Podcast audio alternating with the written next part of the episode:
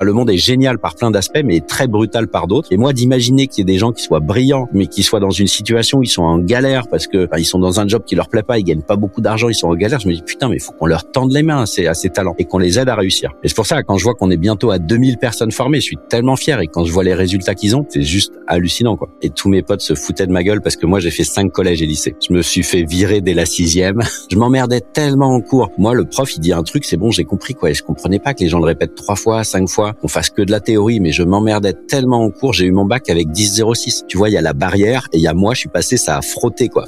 Si je veux me faire un très gros salaire, ben, je vais être obligé d'augmenter le salaire de tout le monde. Donc l'idée, c'était de créer une boîte qui, dans son objectif, soit social et sociétal, et aussi en interne, on essaye d'être cool, quoi. Et là, juste avant, je faisais le point. Là, on a fait une belle année, et avec euh, avec mon associé, on était en train de voir euh, toutes les primes qu'on allait filer aux salariés. On était super contents parce qu'on a fait une super année l'année dernière. Et ben du coup, euh, bah, tout le monde va se prendre un 13e mois, un 13e mois et demi, 14e mois. Enfin, on essaye voilà de, de redistribuer la richesse quand il y en a, quoi. Une boîte est la somme de ses compétences. Fais-la progresser et elle s'envole, laisse-la stagner et elle s'effondre. Et la meilleure façon de s'améliorer, c'est d'écouter ceux qui sont déjà passés par là. Les Jeunes Branches, c'est le podcast des entrepreneurs pour les entrepreneurs. Des entrepreneurs chez qui tout va vite, tout va loin, tout va fort. Et des entrepreneurs en quête d'humain, de croissance et de nouveauté. Au programme, des réussites, des échecs, des méthodes et surtout des tonnes d'apprentissages à appliquer le jour même sur ton projet. Alors, prépare de quoi noter et surtout, attention à la branche.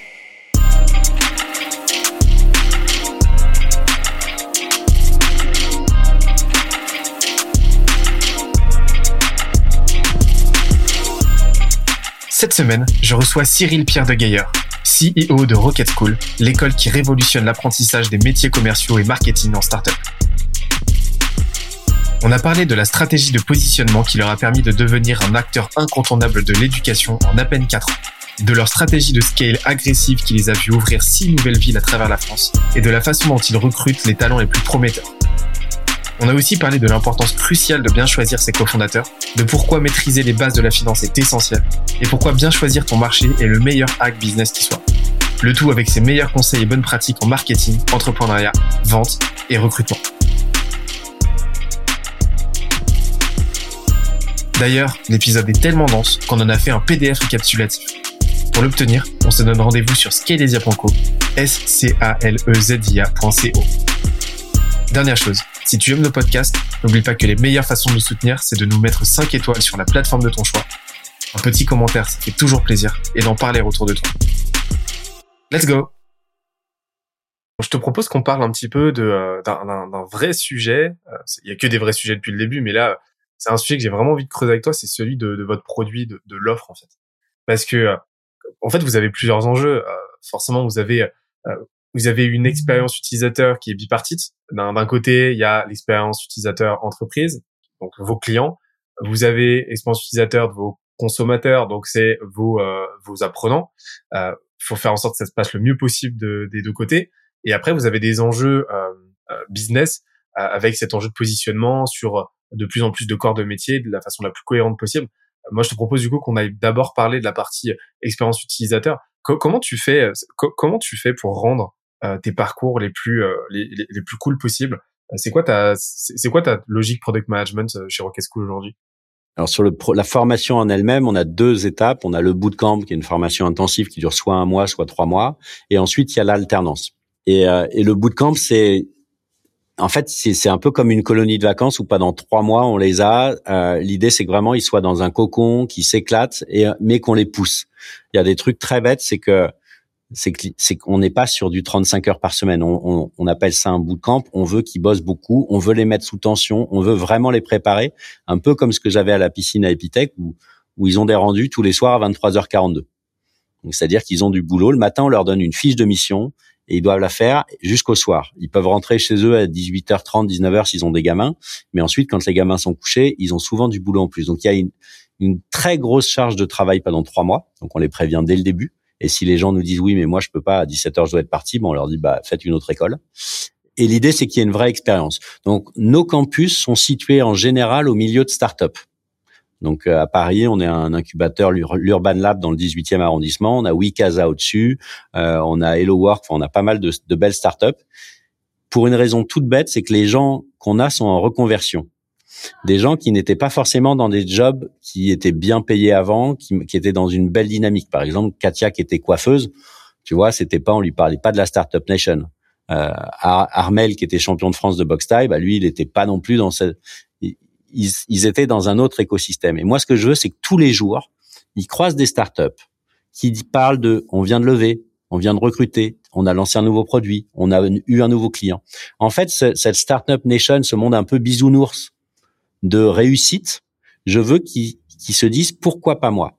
Et un jour, c'était drôle, j'ai eu euh, Sherazade, c'était une étudiante qui me dit, euh, avec sa franchise euh, classique, elle me dit Cyril, j'ai l'impression qu'il y a une arnaque limite que vous foutez de ma gueule parce que moi, au quotidien jusqu'ici, on m'a toujours dit que j'avais pas le droit de réussir. Et là, j'ai l'impression, ça fait trois trois mois que j'ai l'impression que je vis dans le monde des bisounours où vous êtes tous tout le temps à me dire on peut y arriver, on peut y arriver, on peut y arriver. Et ça fait partie de notre ADN, en tout cas de, de ce qu'on veut mettre. Euh, on pourrait louer des locaux beaucoup moins chers dans, et d'être tout seul dans notre école. Non, on veut être au milieu d'un écosystème de réussite. Donc c'est ultra important. Et comme le fait de faire intervenir des gens comme toi, des gens qui sont vachement inspirants, qui sont à des hauts niveaux, les, les, gens se disent quoi putain le mec il est venu me parler alors que euh, il a je sais pas combien de followers alors qu'il a je sais pas quel job qui est ultra ultra haut placé donc l'expérience des trois mois de bootcamp elle est ultra forte. En plus on la moyenne d'âge c'est 28 ans. Donc du coup même par rapport aux équipes la différence elle est pas énorme. Moi je fais partie des plus vieux avec mes 45 ans tu vois. Euh, donc souvent on fait des apéros. Et du coup, ils viennent, premier week-end, enfin premier vendredi, on fait un apéro avec tout le monde, euh, on met un peu de musique. Euh, ensuite, souvent vers 10 heures, on les on les vire parce que avant on les virait pas, on faisait des grosses soirées, mais on a eu des problèmes avec le bâtiment. Euh, et ensuite, du coup, ils vont. bon, je vais pas raconter le détail ici, hein, tu vois. Voilà, c'est ça. Et du coup, maintenant, ils vont ils vont finir boire des pots à côté, quoi. Mais mais du coup, il y a une vraie dynamique ultra forte et il y a des amitiés qui se créent, il y a des couples qui se créent, il y a on a eu notre premier bébé roquette là il y a pas longtemps. Euh, bébé roquette, c'est ça. trop bien. Et bref, du coup, il y a une vraie expérience ultra forte. Ensuite, ils partent en alternance. Et là, en fait, on change complètement de paradigme. Le bootcamp, c'est learning by doing, Montessori, on apprend en faisant. Ensuite, ils arrivent en, alternance et là, c'est un peu plus difficile parce que euh, déjà, nous, notre apprentissage, on fait beaucoup plus de théorie pendant l'alternance parce qu'il y a un diplôme au bout, donc on a certains trucs obligatoires et, et surtout, on travaille sur le apprendre à apprendre. Donc, on, essaye de monter d'un niveau euh, et donc c'est moins marrant. L'alternance est moins marrante. Euh, que, que le bootcamp. Donc on a une petite baisse de valeur perçue. Et ça, ce qui est difficile, c'est tu vois quand tu manges ton pain blanc, tu commences par les trucs les plus sympas et qu'ensuite tu dois faire des trucs un peu moins sympas on, on sait que c'est plus dur pour les étudiants de suivre. Maintenant, pour moi, l'alternance, c'est surtout dans leur entreprise qu'ils vont apprendre. Et nous, on est là en soutien pour consolider et leur permettre d'évoluer et d'apprendre à apprendre par eux-mêmes. Donc, euh, on a ces deux parties-là. Et euh, mais les retours sont bons hein. sur le bootcamp. On est noté à 8,4 sur 10. Donc, tu vois, c'est des taux de, de, de, retour qui sont assez positifs. Et sur l'alternance, les étudiants nous, nous notent 8,2 sur 10.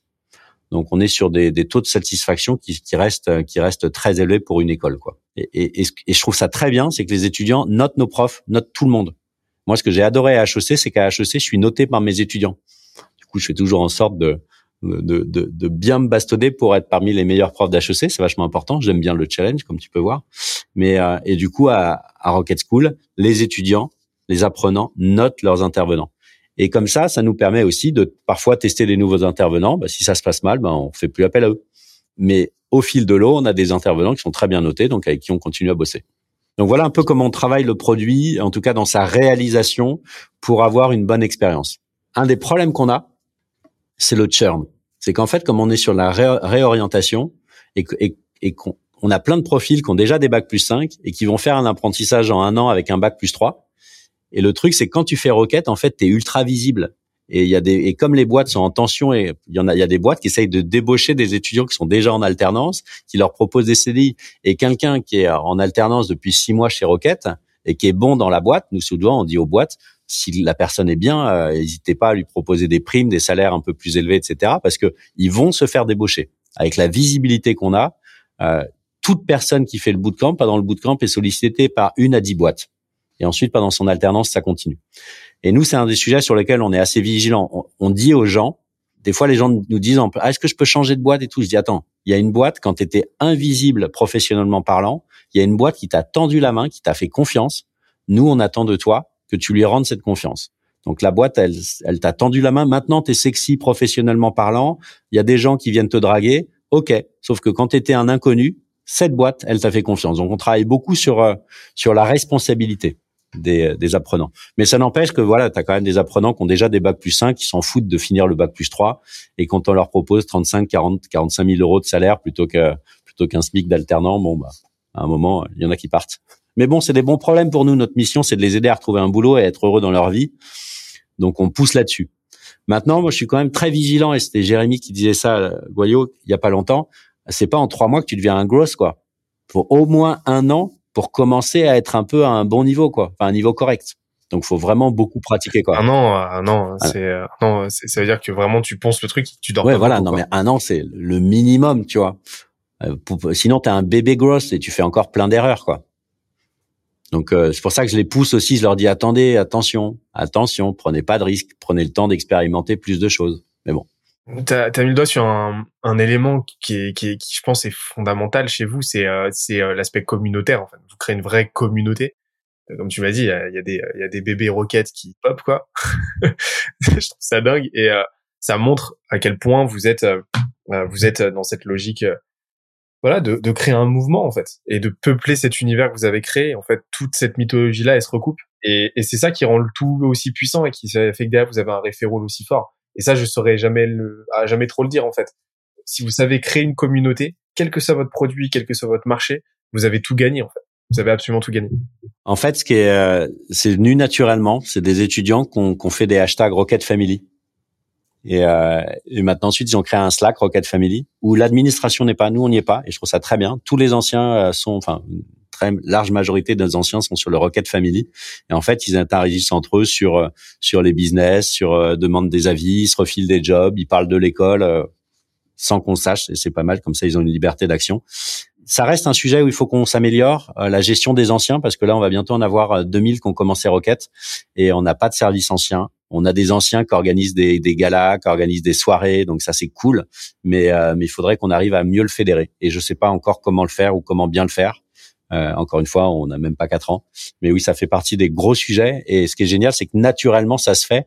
Et, euh, et naturellement, ils échangent entre eux. Ils sont euh, très bienveillants. Et dès qu'il y a une nouvelle promo, les anciens ils rigolent parce qu'ils disent euh, ça y est, j'ai euh, j'ai des 100 Parisiens là qui viennent d'arriver. euh, ils rajoutent tout le monde sur sur LinkedIn, tous les anciens Rocket. Donc il y a, il y a une belle une belle communauté, ouais, carrément.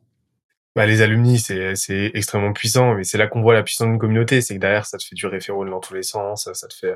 Enfin, Ben, c'est- ils recrutent, hein, on a plein d'alumni euh, où derrière les, les alumni deviennent directeurs commerciaux ou chargés de commercial, chargés de growth, directeur marketing. Bah du coup, qu'est-ce qu'ils font Euh, Bah ils nous appellent, ils disent bah, bah j'en ai besoin d'un autre. Donc, euh, mais bon, c'est des boîtes, donc du coup, faut plutôt qu'ils disent dites à vos potes de faire Rocket ou vous qui nous écoutez, faites Rocket.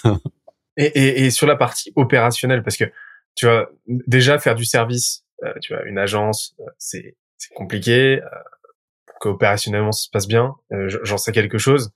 Et euh, c'est une des raisons pour lesquelles j'ai arrêté de faire de la prestation, de faire pour mes clients, parce que j'en avais marre, quoi, de faire de la prod.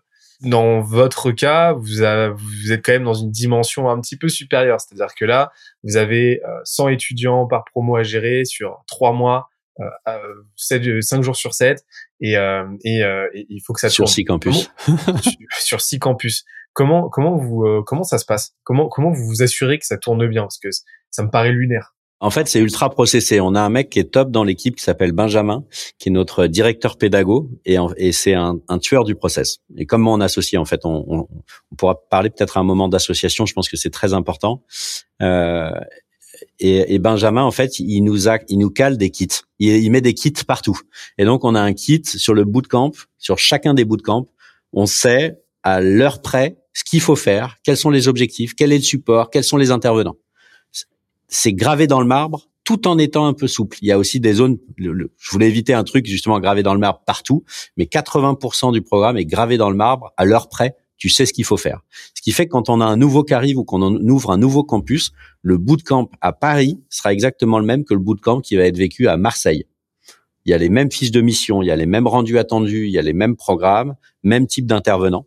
Et donc, du coup, grâce à ça, on est capable de scaler. Parce que tu peux pas, euh, enfin, t'imagines le bordel, euh, si dans chaque région, on avait euh, un pédagogue qui veut réinventer la pédagogie requête, nous, nous, en région, on a des chargés de formation, on n'a pas des responsables pédagogiques. Responsable pédagogique, ça implique beaucoup de création pédago. Nous, on a mis une intelligence assez forte en haut pour définir des kits, et ensuite, au niveau local, on a des chargés de formation, alors qu'ils font un peu de pédago parce que c'est souvent des passionnés, mais qui réinventent que 10-15% du, du programme à chaque fois. Donc, on, pour scaler, on a euh, créé des kits ultra détaillés pour être capable d'avoir le même niveau de formation partout et pour être capable de d'opérer beaucoup plus facilement. Donc la clé c'est ça. Hein, c'est mais une formation comment ça marche? Ton premier programme de formation, tu le fais un peu au feeling euh, et tu fais un premier déroulé. Tu récupères un maximum de feedback. On a des feedbacks tout le temps et les feedbacks tu les analyses, tu crées une deuxième formation qui là commence à être pas mal. Et tu récupères un maximum de feedback. Et là, tu repivotes, tu reswitches un peu et tu crées une troisième formation, une troisième itération et à partir de là, en général, ta formation, elle va plus beaucoup bouger. Mais la première est un peu trash and dirty, mais ça marche, ça fait le job, mais euh, ça frotte un peu partout. La deuxième, elle est bien, mais il y a encore des petits axes d'amélioration. Et à partir de la troisième, tu es sur un truc qui va globalement être sur les rails. Donc c'est un peu le et ça c'est 15 ans de, de, formation, tu vois, pour être à l'aise là-dessus quoi. Et c'est un peu aussi l'approche agile, tu vois, tu, tu fais par itération. Parce que si direct tu essayes de faire un programme parfait avec un kit détaillé, ultra détaillé, etc. Et vu que tu vas être obligé de jeter la moitié et de refaire la moitié, tu, tu travailles énormément. Donc, euh, on a une petite cellule innovation là sur la formation pro qu'on a lancée avec Emeline. Le, les premières formations pro de e-bootcamp pour les professionnels. Donc, pendant un mois, tu apprends à prospecter euh, avec des missions tous les jours, mais tu peux bosser en même temps. on l'a fait en mode trash and dirty, euh, qui marche. Derrière, on a récupéré un maximum de feedback, on l'a retravaillé et on l'a encore réamélioré. Et puis maintenant, on a un truc qui tourne. On va pouvoir on va pouvoir le processer à fond. J'interromps l'échange 30 petites secondes pour te dire de ne pas oublier de nous ajouter une petite note des familles sur Apple Podcast ou sur la plateforme de ton choix. Tu connais la chanson, ça nous aide très fort à faire connaître euh, le podcast au plus de monde possible. Allez, on reprend. Ça c'est, ça fait vraiment toute la différence. Hein. Mettre en place des playbooks, mm.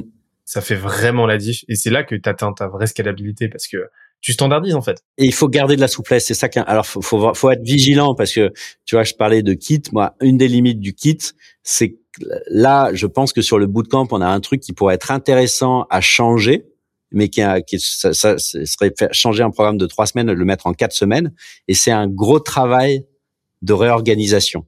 Donc faut le kit, faut vraiment le mettre une fois que tu as le truc qui est bien. Et euh, il faut avoir en tête que si tu as trop standard, as beaucoup standardisé, bah ce, ce sera plus dur d'évoluer. Mais il faut être capable de le faire quand même.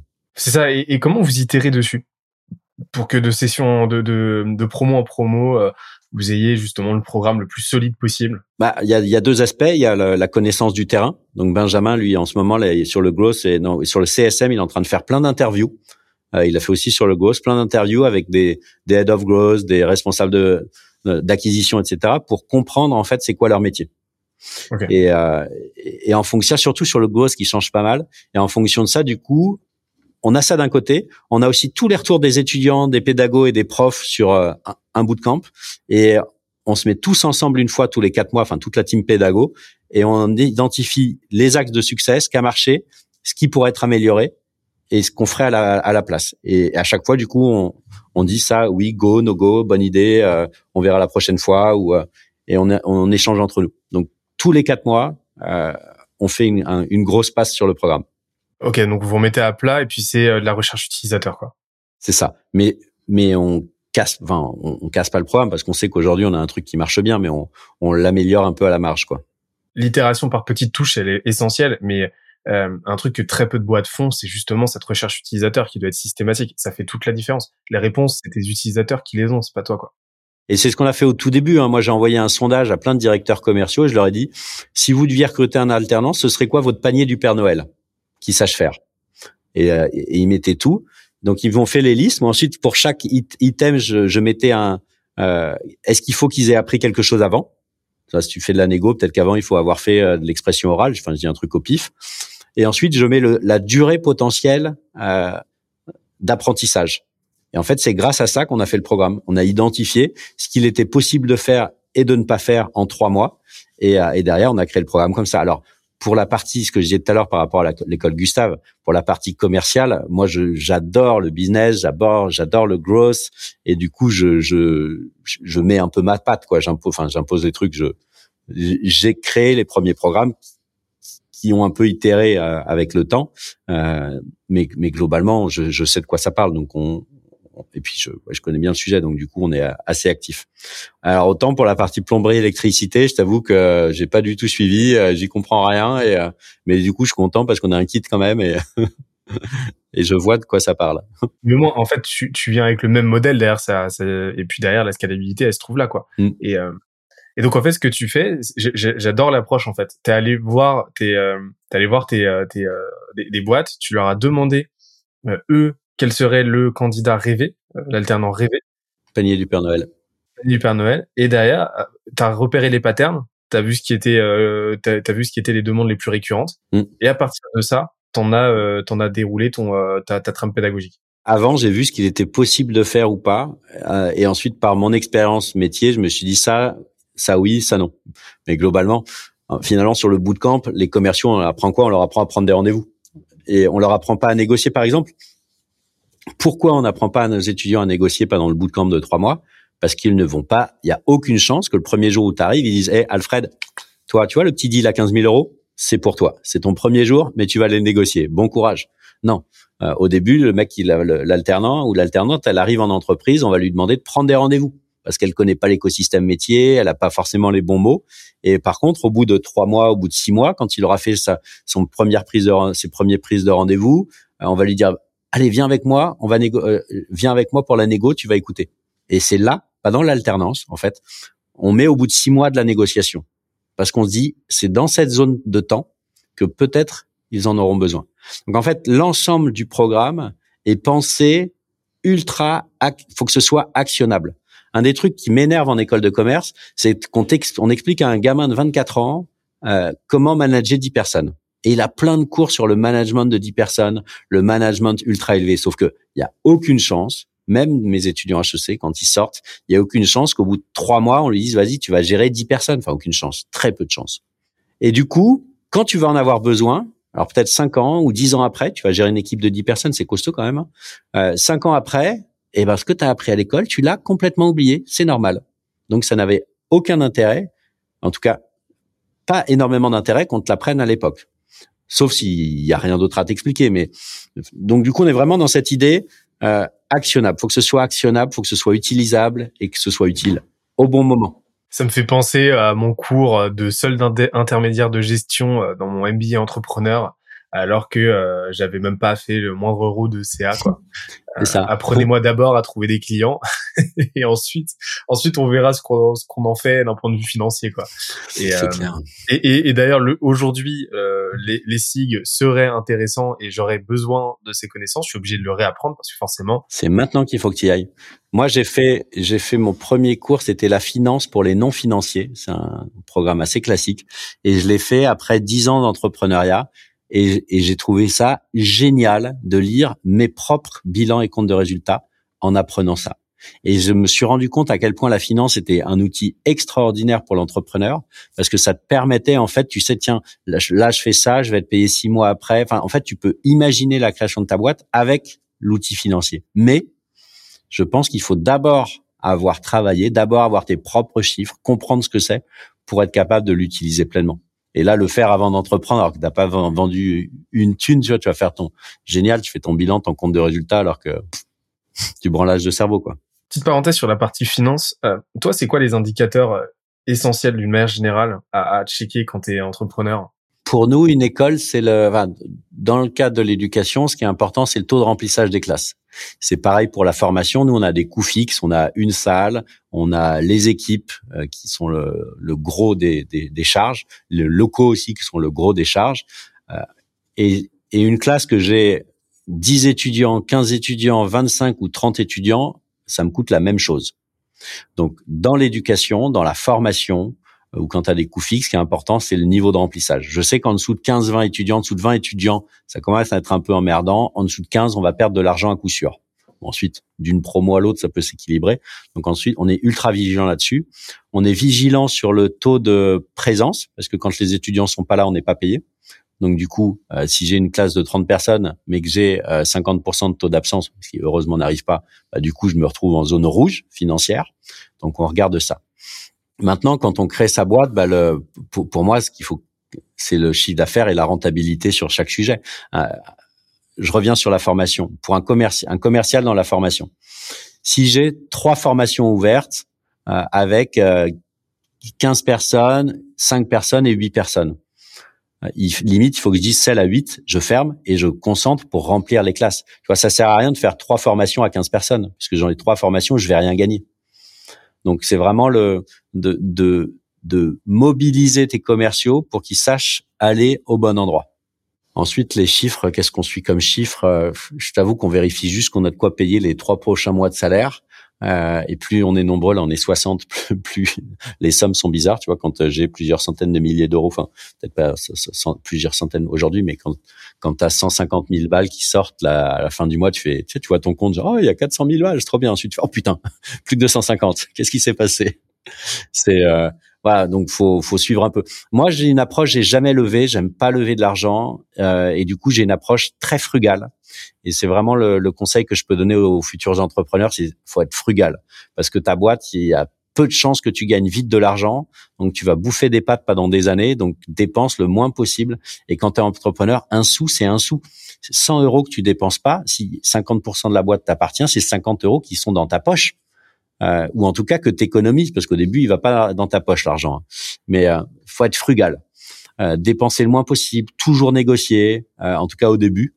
Une fois que ça va un peu mieux, comme c'est le cas pour nous, là, tu vois, on a été euh, beaucoup plus, enfin super, enfin très généreux sur les primes parce qu'on veut vraiment remercier nos salariés. Euh, on négocie toujours par principe parce que c'est marrant de négocier, mais euh, on accepte aussi de payer des outils qui sont un peu plus chers. On accepte de, de payer des. Avant le site web, c'est moi qui le faisais. Les disais, enfin, là, bah, je vais faire, j'ai fait appel à une agence. Tu vois, il y a des moments où euh, économiser 10 000 balles, euh, ça vaut moins le coup et il vaut mieux faire passer avec quelqu'un qui est meilleur. Mais au début, faut être frugal. Frugal dans sa boîte et quelqu'un qui veut se lancer en, en entrepreneuriat, euh, s'il peut euh, juste avant euh, ces gamins qui étaient dans le privé, s'il peut les remettre dans le public sur un truc qui est sympa, c'est bien. Euh, si euh, il a 15 emprunts, c'est un peu chaud. S'il a quatre bagnoles, bah, peut-être qu'il en vende deux. En fait, faut faut diminuer ton besoin financier mensuel parce que si tu as besoin de 20 000 euros par mois, bah, je suis désolé, ça va être chaud d'entreprendre. Quoi parce que le temps de pouvoir te payer ça en dividende ou en salaire, franchement, il te faut deux trois ans, enfin peut-être moins, mais chaud.